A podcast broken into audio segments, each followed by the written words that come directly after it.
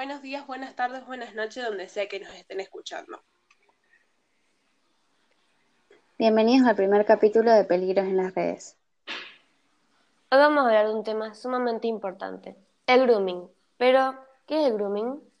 Se llama grooming a la acción intencional de acosar sexualmente a un niño, niña o adolescente mediante el uso de Internet. Debemos tener en claro que siempre es un adulto quien ejerce el grooming.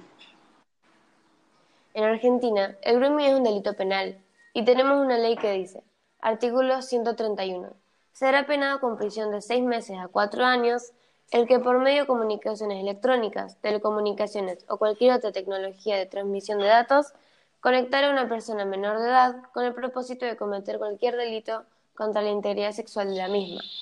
Pero bien, ¿qué acciones pueden dar indicio de este peligro?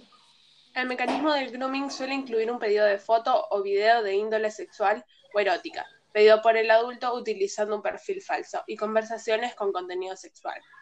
Cuando consigue la foto o el video, comienza un periodo de chantaje que se amenaza a la víctima con hacer público ese material si no entrega nuevos videos o fotos o si no accede a un encuentro personal. Hay dos tipos de grooming. Cuando no existe la fase previa de relación y generación de confianza, el acosador logra tener fotos o videos sexuales de los chicos mediante la obtención de contraseñas o hackeos de cuentas. Con el material sexual o erótico en mano, extorsiona al chico o chica con mostrarlo si éste no le entrega más material o accede a un encuentro personal. En este caso, el material es obtenido a la fuerza.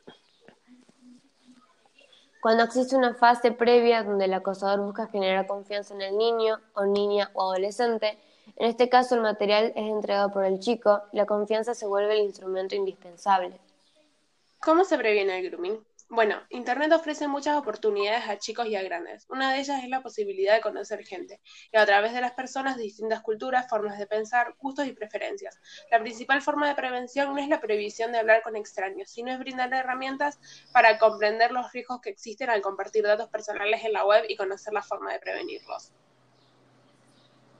Por lo tanto, ¿qué hay que hacer? Configurar las redes sociales en modo privado, aceptar contactos o seguidores que conozcan personalmente, no usar la webcam cuando chatean con un desconocido. No dar fotografías o videos a contactos que no conozcan. Ante alguna duda, preguntar a un adulto o adulta de confianza, denunciar el perfil del acosador, no borrar nada de la computadora o celular. Las imágenes, videos y conversaciones sirven como pruebas. Esperemos que les haya servido.